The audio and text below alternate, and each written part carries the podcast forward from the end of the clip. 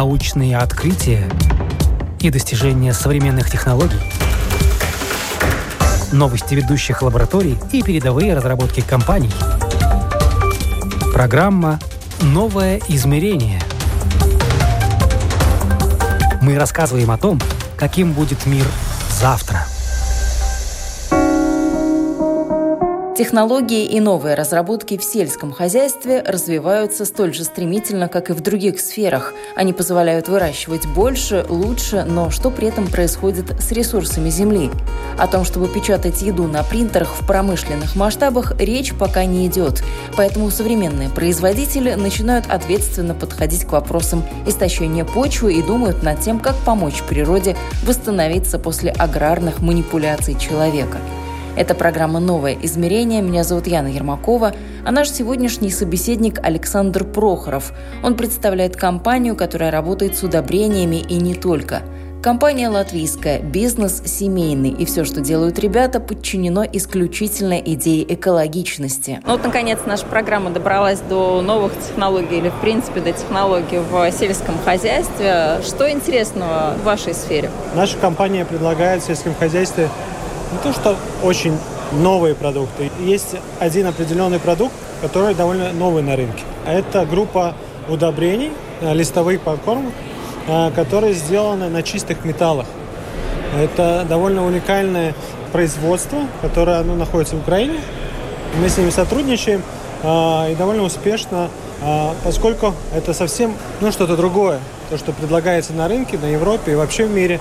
Мы это исследуем, смотрим, как это работает, мы видим, что результаты действительно э, не то чтобы намного лучше, но лучше.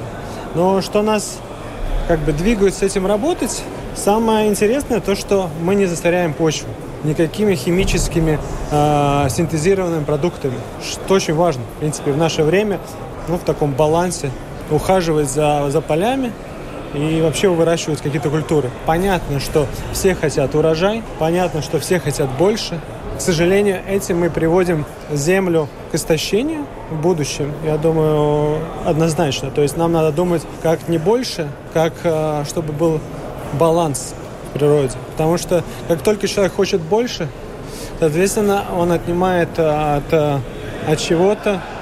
То есть то, что сейчас вообще технологии идут вперед, это не плюс к развитию. То есть, мне кажется, уже технологии чересчур далеко дошли на развитие. А, но мы стараемся своими продуктами, может быть, не загрязнять природу настолько, насколько она загрязняется. Хотя бы отдавать ей что-то ценное. Это очень важно. При этом э, держим уровень по урожайности в этом плане. В принципе, у нас вся категория продукт, чтобы выращивать больше, но при этом максимально не вредить природе. У нас вся концепция такая у фирмы.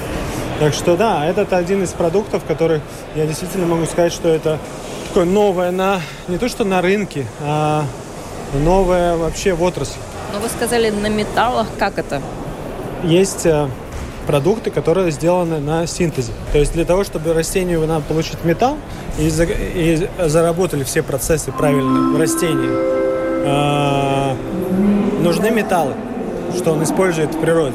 Но поскольку все идут на урожайность, а, это как человеку. То есть надо дополнительные микроэлементы, чтобы поддержать хорошее состояние организма. То есть вот и спортсмены пьют дополнительные чаще всего протеины, протеины витамины, чтобы он дает сильную нагрузку организму, то есть ему надо дополнительно получать не то что плюсом, то есть он истощает свой организм, изнашивает, ему надо возобновлять силы, возобновлять, чтобы его организм выдерживал такие нагрузки. Здесь, в принципе, похоже. То есть мы из растения хотим получить максимальное э, то, что генетически у него запланировано. Вот, и, соответственно, нужны какие-то инструменты для этого. Здесь вопрос, что мы используем? Синтез какой-то, синтезированный, да, человеком в лаборатории, или все-таки природные материалы? Здесь взяты природные металлы, здесь такой физическо-химический вообще как бы процесс – и самое уникальное, самое уникальное, присоединить чистый металл э, к лимонной кислоте, чтобы он не, вы, не выходил в осадок, в жидкость. То есть, представляете, да? То есть, Я не представляю. У меня вот. каждое ваше слово вызывает вопрос, почему лимонная кислота, почему, очень много почему. А, лимонная кислота – это природная кислота, которую выделяет э, живая клетка. Даже вот наше тело выделяет лимонную кислоту. А растение клетка растения выделяет лимонную кислоту. То есть в процессе цикла Крепса... Что за цикл такой хитрый? Это дыхание клетки. Или трехкарбонных кислот цикл. То есть это то же самое. Вот. И, соответственно, ребята, которые придумали этот продукт, взяли за основу э, кислоту, которую растение э, и клетка понимает. То есть ему не надо долго думать, что ему дали. Ему дали лимонную кислоту, которую он сам выделяет. Соответственно, присоединив металл к этой лимонной кислоте, то есть получается лимонная кислота как транзит, чтобы завести металл в, в клетку растения, чтобы начались все процессы потом самостоятельно. То есть э, э все металлы – это основа для дальнейшего процесса всего. То есть мы его не стимулируем, растений. Мы ему даем строительный материал для всего строительства, чтобы он сам производил аминокислоты, все, которые ему надо. Некоторые компании дают аминокислоту. А мы даем строительный материал для того, чтобы растение само сделало себе. И тут мы отличаемся.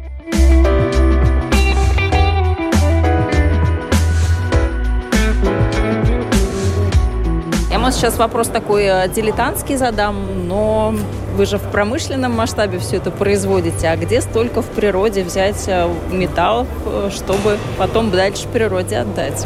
Ну как, есть ископаемые, которые закупаются.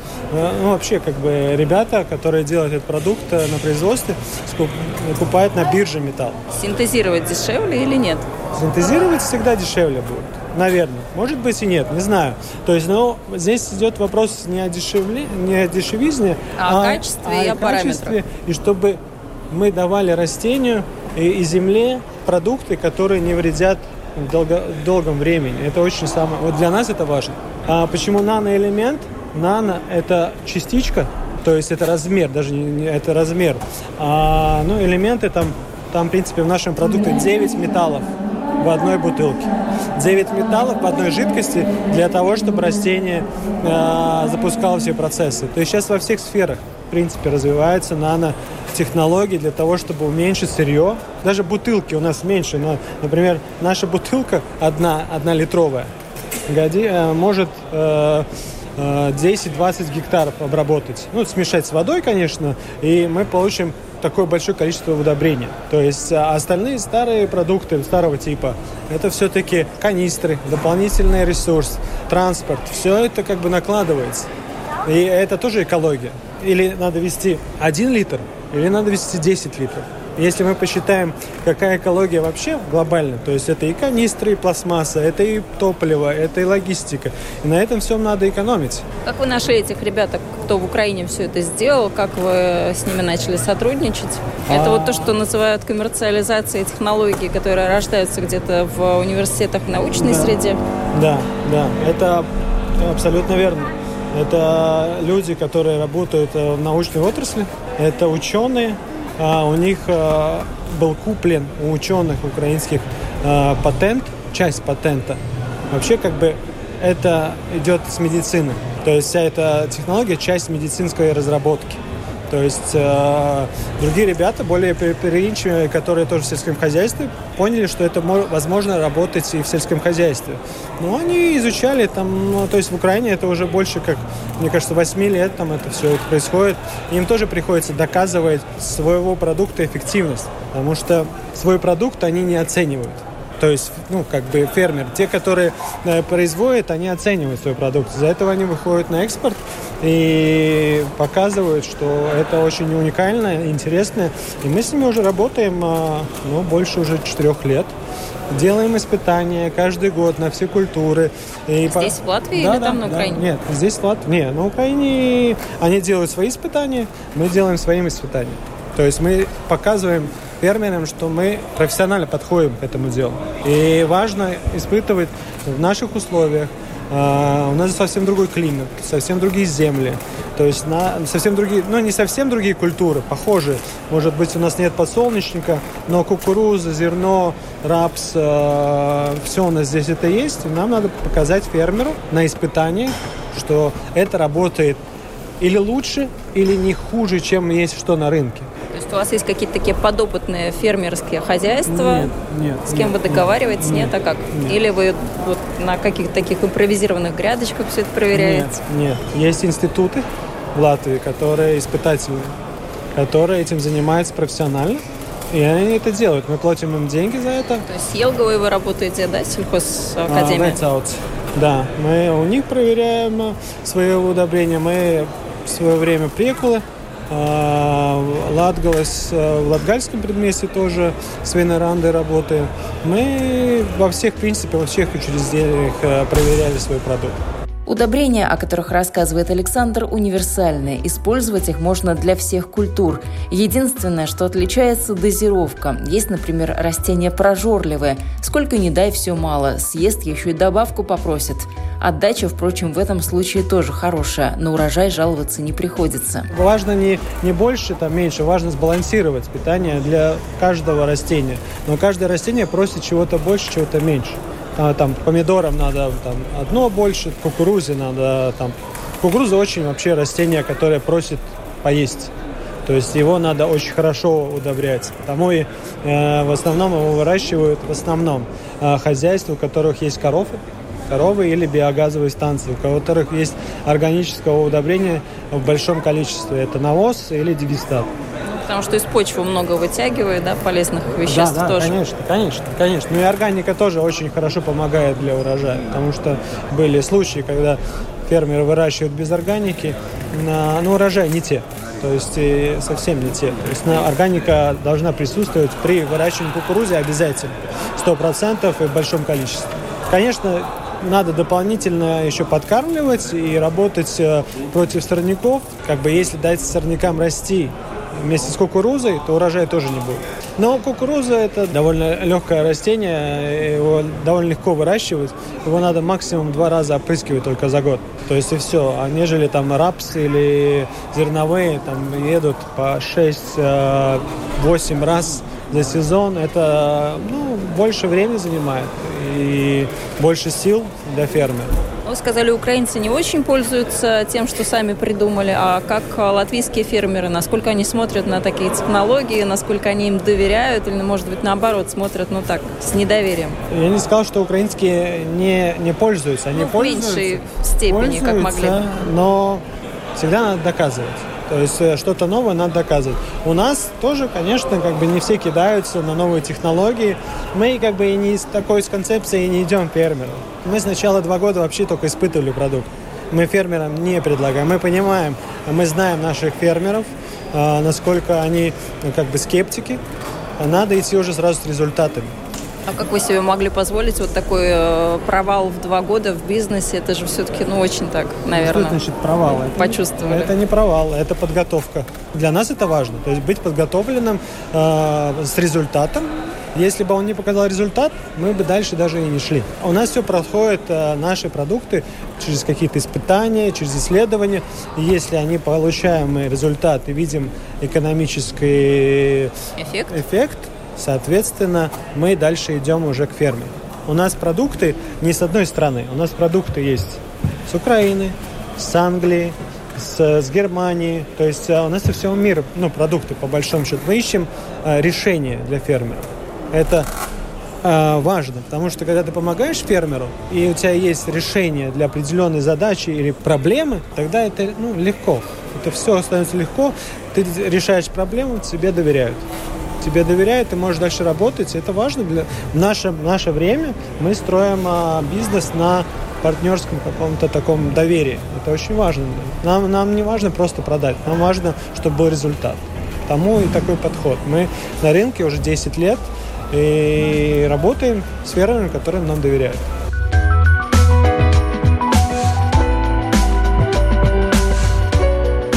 Вам как это стало интересно? Как вы пришли к тому, что вы хотите заниматься вот э, такими технологиями, продуктами, интересными решениями для сельского хозяйства? Как бы мне жена помогла. Она занималась этим.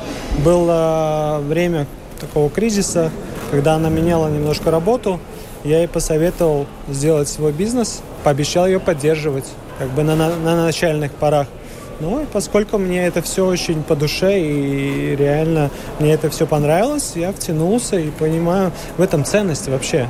Ну, такой философии как бы жизни, что я, мы реально, наша компания, она небольшая, вот, но мы можем повлиять на то, чтобы пища и сырье было чище для продуктов дальнейшего уже переработки. То есть если молоко, например, будет высшего качества, то есть все остальные продукты, которые связаны с молоком, это сыры, это беспенс, э, творог, все йогурты, само молоко. То есть мы улучшаем сразу же весь рынок лучшим качеством продуктов. Это для нас, мне кажется, очень важно. Должна быть э, в бизнесе мега идея. Не, только просто заработать денег, а нам это важно. Так это все развилось, и мы набрали разные технологии. Мы едем по выставкам по миру, ищем, что может быть здесь в Латвии, которое работает, ну, из продуктов или из какого-то решения. Проверяем здесь, впытываем. Если это действительно здесь работает, мы внедряем. Если не работаем, мы ищем что-то другое. Каждый год в сельском хозяйстве появляются какие-то новые проблемы или новые задачи, с которыми надо бороться или решать их. Потому что и болезни с растениями новые всякие, и насекомые, и птицы, и кабаны. Все хотят покушать. То есть, а черешня на всех одна, да? И черешня одна, и кукуруза у фермера одна. А, и надо это все как делать. Ну, опять Слизни, же, кстати, большая же проблема. Больш... Вот эти испанские, да, да, ужас, кошмар. Да. Все съедают. Абсолютно верно. В этом году тотальное нашествие слизней. А, вопрос, как будем бороться в следующем году? Вы знаете уже ответ на этот Я вопрос? нет. У меня нет решения. А ученые, которые разрабатывают химикаты? Ну, поскольку мы вот не работаем с э, химическими компаниями, ну, именно с химическими, которые всякие пестициды, гербициды, яды для крыс э, и все такое, не могу сказать. Наверное, будет, наверное, уже все придумано. Вопрос только времени, когда в Латвии разрешат этим пользоваться. Потому что, да, действительно, это довольно новая проблема для Латвии должно быть решение. Если мы запустим как бы эту проблему, тогда будет такой глобальная проблема для всей Латвии. И не урожай, и как будем с ним бороться. Чем больше будет э, э, этих улиток, тем больше надо будет химии использоваться. Опять же, нагрузка на почву, на финансовую составляющую для фермера и все остальное. Что еще из проблем таких актуальных, которые, может быть, не видны нам, людям, которые от сельского хозяйства вообще далеки, мы только потребители этой продукции? Для крестьян. С чем они к вам приходят и ну, что спрашивают? В этом году большая проблема с кабанами. То есть, если несколько лет назад сама природа каким-то образом решила проблему, то есть был цукумерс, э, чума. Свиная чума. Чума, да. То есть э, и, и решила этот вопрос. Но сейчас, ну, поскольку свиньи размножаются очень быстро, кабаны. Они поняли, что в этом году им ничего не грозит, более-менее. Ну, да, то есть да? эта болезнь отступила, собственно, ее нет сейчас, и, и все. И тогда они начинают размножаться, им все пищи достаточно, все все выращивают, везде можно покушать. Довольно сложно ликвидировать кабанов, то есть довольно большая проблема. И они довольно массово могут испортить э, урожай. Кукурузу, кукуруза на первом месте вообще. Самая вкусненькая, да? А, ну да, они на кукурузу идут тогда, когда кукуруза готова. Или тогда, когда после засева поля э, кукурузы на следующий день она может идти уже э, кушать семена, которые в земле. То есть два момента, когда надо защищать кукурузу. Это после посева сразу же и перед уборкой, когда кукуруза готова. Пока кукуруза растет посередине, свинья, кабан не идет к ней, в нее. Да, то есть она не готова. Там еще нету ни початка, ни, ни, ни крахмала, ничего. Она у нее насколько как бы природа придумала, что нюх развит очень-очень хорошо. То есть э, охотник может сидеть возле кукурузного поля до 4 утра, и кабан не придет. Как только он уйдет из поля, кабан а, знает, что можно идти, и он придет за полчаса сделать свое грязное дело. И, Съест и, всю и, кукурузу, и, и, да? и насытый, и сытый уйдет э, с этого поля. И главное, он не один. а, а их может быть 30, а может быть и 40. Представляете, да, и все голодные. И главное, не то чтобы они съедают кукурузу, в том-то и дело. Они съедают довольно мало. Они валят растение кукурузы, там есть початок, один или два, они его от... надгрызут и валят следующий. То есть а, не так, чтобы они скушали весь початок, съели два початка, ушли с поля. Нет, они укусили, свалили, укусили, и, соответственно, получается, что... Э, и по... поле пострадало, и кукуруза, ну, и урожай. Да, то есть э, урожай пострадал, свиньи наелись, но как бы с большим потерям для фермера. А сейчас же есть вот эти вот такие э, проволочные какие-то технологии, где ток проводят, то есть но это не защита не срабатывает. Ну, да. Защит... Ну, вот моя задача найти решение. То есть моя задача на, на зиму, у меня есть задача, которая, которую надо решить для фермера и уже предложить весной решение. Как мы сможем а, защитить кукурузные поля? Мне хотелось бы, чтобы это было гуманно, но посмотрим, придумаем, а, что, какие есть варианты, что уже есть вообще в мире какое решение, надо позвонить будет и пообщаться с охотниками. А, может быть, у них есть идея, надо будет позвонить ребятам вот в Украину, может, у них что-то есть, какие-то идеи. То есть надо искать. То есть нету на блюдечке ничего нет. Кстати, о ребятах э, в Украине. У них же очень какое-то время назад была проблема распространена колорадского жука. Я еще помню, в детстве у бабушки собирала на поле картофельном. Что сейчас с этой проблемой? Есть он вообще остался? Я последний раз его очень давно видела. Куда делся? Колорадский жук э, на сегодняшнее время не проблема. Проблема, наверное, скорее всего, только для биологических хозяйств.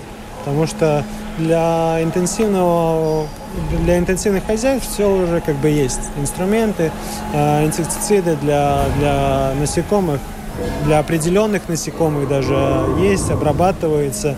Э, есть свой интервал, когда надо это все дело обрабатывать. Всегда проблемы, когда это биологическое. Для биологических не так много инструментов. Мы стараемся, ну не мы, а ребята, которые с Украины, они именно на это концентрированы, чтобы сделать продукт, который годен для биологических хозяйств. То есть использовать такие э, материалы, такое сырье, чтобы его можно было использовать. То есть, но это не так легко. Это не так легко, но я думаю, все можно э, придумать. Вопрос времени. То есть вопрос времени, испытаний, результатов. Э, через это надо проходить, это, это стоит времени. То есть будем, будем ждать. Главное, надо, чтобы была проблема. Если есть проблема, то я и говорю, так, проблема кабаны, надо решать, соответственно, дальше ты даешь информацию по своим источникам, и тогда она каким-то образом должна решаться. То есть рано или поздно мы придем к тому, что каким-то образом мы будем решать проблему. А, насколько эффективно, это покажет время.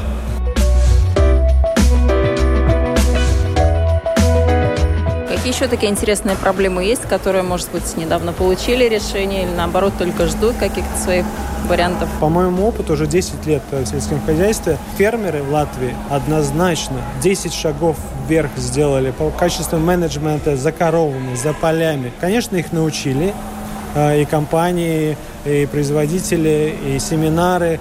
И, то есть зимой фермер, в принципе, учится. Сейчас актуальны вебинары. То есть э, они всегда учатся, учатся, учатся. И это большой плюс, что можно в это время интенсивно учиться. Но, опять же, я повторюсь, что мы настолько интенсивно сейчас это делаем, что слишком быстро. Мы придем к тупику, окей, не Латвия, да, а то есть там Америка или Англия, то есть они еще быстрее то есть развиваются. Ну а почему к тупику? Вот все будет автоматизировано, чуть ли не само расти. Собирай да радуйся. Почему плохо? Плохо, потому что земля истощается. То есть э, эта интенсивность придет к тому, что э, мы будем выращивать больше, чем можем э, съесть. На ну, принтере будем печатать же уже принтеры есть, которые печатают там что-то съедобное. Не знаю такого. Знаю, что 3D есть, но чтобы съедобное печатали, это мне кажется... Ну окей, все может ну, быть. Еще я, дорого, я, я, я не исключаю, что э, этого нету. Все может придумать человек. Вопрос, насколько это действительно в долгом времени правильно. Вот, вот такая интенсивность. Может быть, все-таки менее интенсивно, но более э, то есть Свежено. баланс для природы, чтобы это не вредить природе. все мы хотим заработать. Это довольно понятно. И, конечно, э, как бы не фермер задает темп а, вообще технология. Это и закупка зерна. То есть, э, если бы за зерно платили не 150, там, 170 евро, а платили бы 500, то фермер... Ну, кто знает, биржа вещь такая, там может взлететь цена и до 500. Ну, не взлетает почему-то. Ну, значит, пока урожаи более-менее хорошие. Ну, в том, вот в том-то и дело, понимаете? Пока цена низкая, люди думают, изобретают э, для того, чтобы урожайность была большая. Это все это связано. То есть э, и цена зерна, и технологии, и то, что фермер надо вырасти столько-то и столько-то зерна, чтобы он тоже заработал. Понимаете, все хотят заработать. И мы тоже предлагаем какие-то продукты, и тоже этими продуктами, соответственно, зарабатываем себя. Но при этом даем возможность фермеру использовать наши продукты, зарабатывать и себе. Здесь такая цепочка, она очень, как сказать... Ну, Паритет такой. Да. То есть, э, к сожалению, э, природа никто не спрашивает, чего она зарабатывает, а природа, к сожалению, не зарабатывает. Хорошо, что сейчас тенденция все-таки идет на э, экологические продукты, и люди спрашивают продукты чище, они готовы заплатить за это, особенно в Европе. И скажу честно, что Прибалтика самые чистые продукты, которые я вот могу реально сказать, э, как, как это, насколько это интенсивно здесь и насколько это интенсивно в Голландии или там в Испании. То есть у нас менее интенсивно, более экологично, и у нас просто эти технологии не так э, давно, как там. То есть Многие мы... отмечают качество продукта. Вот приезжие, практически там каждый второй пост в Фейсбуке можно увидеть наши помидорчики, огурчики, какие-то другие продукты. И будет очень хвалебный отзыв, действительно. Абсолютно. Мне посчастливилось быть на Кубе.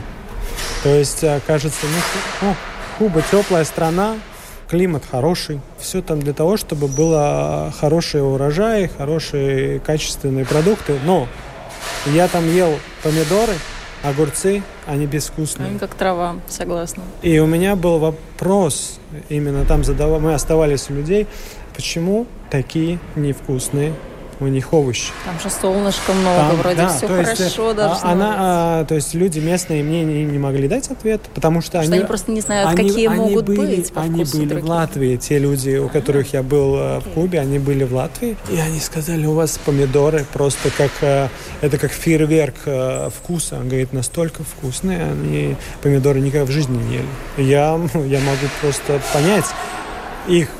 Я это ел наши помидоры и попробовал их и как бы разочаровался. Если наоборот, я думаю, конечно, было бы ощущение вау. К чему я? К тому, что у нас на, на в нашем климате растут прекрасные овощи с хорошим качеством, с вкусовыми качествами. Это несмотря на дожди. А, кстати, дожди же тоже большая проблема для фермеров. Как-то, может, с этим тоже можно справиться? Ну, дожди? может, не с помощью э, химии или каких-то ну, таких биологических добавок. Ну, как-то можно? Конечно, есть э, продукты, которые решают проблемы. Конечно, дождь, э, температура влияет на качество продуктов, это однозначно. Но, например, влага очень сильно влияет на болезнь. Конечно, есть сразу же э, фунгициды, чем мы можем обрабатывать болезнь, но это опять же сразу же э, экономика. То есть там сразу растраты, растраты, растраты. Но если фермер ничего не будет делать, соответственно, он и потеряет качество урожая, и потеряет самого урожайность, массу.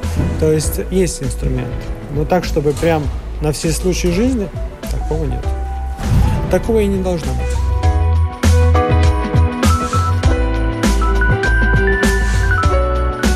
Вы говорили, что в странах, на которые вы смотрите, с точки зрения, где бы какие интересные решения подсмотреть и в Латвию перенести, уже все эти технологии на голову выше работают, чем в Латвии. Вот что есть там, чего нет здесь? Ну, смотрите, то есть моя идея смотреть не то, что, что есть там, а чего здесь нет. Моя идея, если есть здесь проблема, я ищу ее где-то в другом месте, потому что она здесь не решена. И смотрю, как решают эту проблему в других странах. И тот самый эффективный вариант, я его стараюсь проверять здесь и тогда уже как бы внедрять.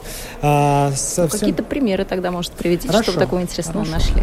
Хорошо. Вот а, мне очень нравится продукт, а, который мы можем перерабатывать, ну, даже не перерабатывать, компостировать а, навоз любой, э, ну, в основном жидкий, как бы навоз или коровий, или свиной. Это то место ферме, которое можно намного улучшить. его сделать не агрессивным. Оно может быть э, намного эффективно используется для почвы. Мы его можем использовать как биоферментер для бактерий, размножать в этой емкости, где находится навоз, размножать бактерии, которые будут нам работать как э, для урожая. То есть они будут повышать нам урожай. То есть этот, эту технологию мы э, нашли в Германии на выставке. Это э, англичане. Они это уже делают больше 10 лет. То есть идея такая, размножая микрофлору уже в навозе, перерабатывая, уменьшая аммониак в атмосфере, то есть эмиссии мы уменьшаем. То есть там очень много аспектов позитивных для того, чтобы а, эту технологию использовать здесь у нас. То есть это, эти бактерии мы уже стараемся показать а, и на семинарах, и, и, на, и сами приезжаем к фермерам. Это уже работает в Латвии. Довольно сложно для начала было а, фермеру не мог понять, что ему надо вкладывать деньги в навоз. Психологический барьер был. И Это наша... бесплатно им тут под ногами практически, да? Да-да-да, но понимаете, а, навоз в том-то и дело, что люди не оценивают его как удобрение, как что-то ценное в ферме. Навоз – это проблема. Э, большей части фермера, его надо вывозить, его много, он воняет, а от него сорняки растут, то есть... Ну, как и сорняки, тоже ведь проблема, если кто-то где-то там газон покосил, он знает, что что с этой травой потом делать, она скапливается, мешки растут. Конечно, конечно. То есть э, и навоз в том числе. То есть для них вот это пока оно как проблема, она и остается проблемой но при этом а, фермер тратит большие деньги на минеральное удобрение, чтобы покормить те же самые зерновые, кукурузу. А, я говорю, если мы певеноты, вертибу, а, то есть э, добавленную стоимость. добавленную стоимость повышаем навозу, вся работа дальнейшая, она намного как бы положительно с точки зрения фермера смотрится. Он, он может намного дальше отвести этот навоз от фермы, то есть ему не будет это так, так дорого. Получит больше урожай, ему надо меньше времени затратить для того, чтобы перемешать всю эту массу. Это тоже затраты экономические. А это... там что же какие-то бактерии в навозе есть, нет? Там есть микрофлора своя, там происходят процессы какие-то ну, природные свои абсолютно, а, но они происходят медленно когда в земле это ускоряется, но если они компостированы, то есть уже закомпостированные уже в емкость, тогда это как э, хорошее удобрение, для, уже можно использовать прям завтра. То есть э, так же, как и в огороде. Мы же, когда косим траву, нам же ее надо закомпостировать, правильно? Для того, чтобы было удобрение. Или, или надо, надо мелко измельчить, и тогда равномерно мы ее ну, как бы э, Распределим. распределяем по участку, и тогда за счет воздуха все это разделяется, разлагается, и получается как э, сидерат или как, не знаю, как называется, как, как удобрение природное.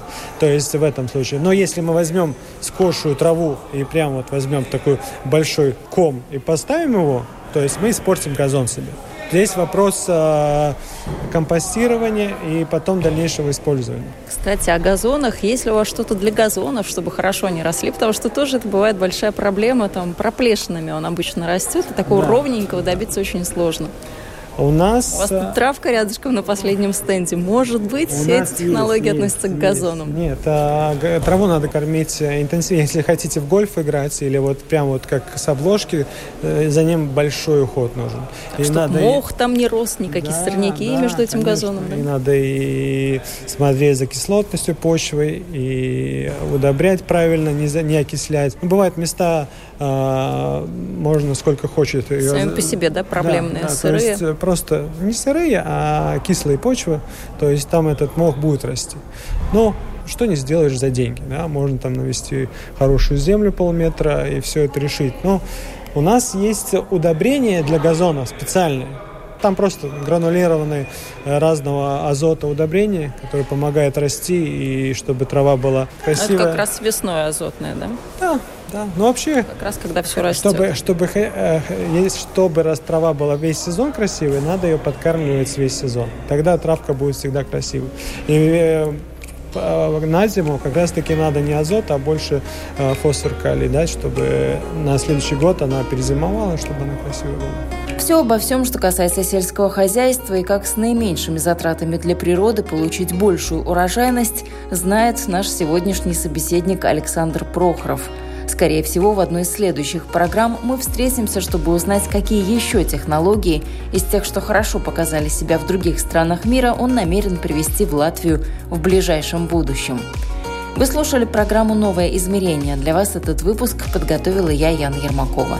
Всего доброго и до новых встреч в эфире.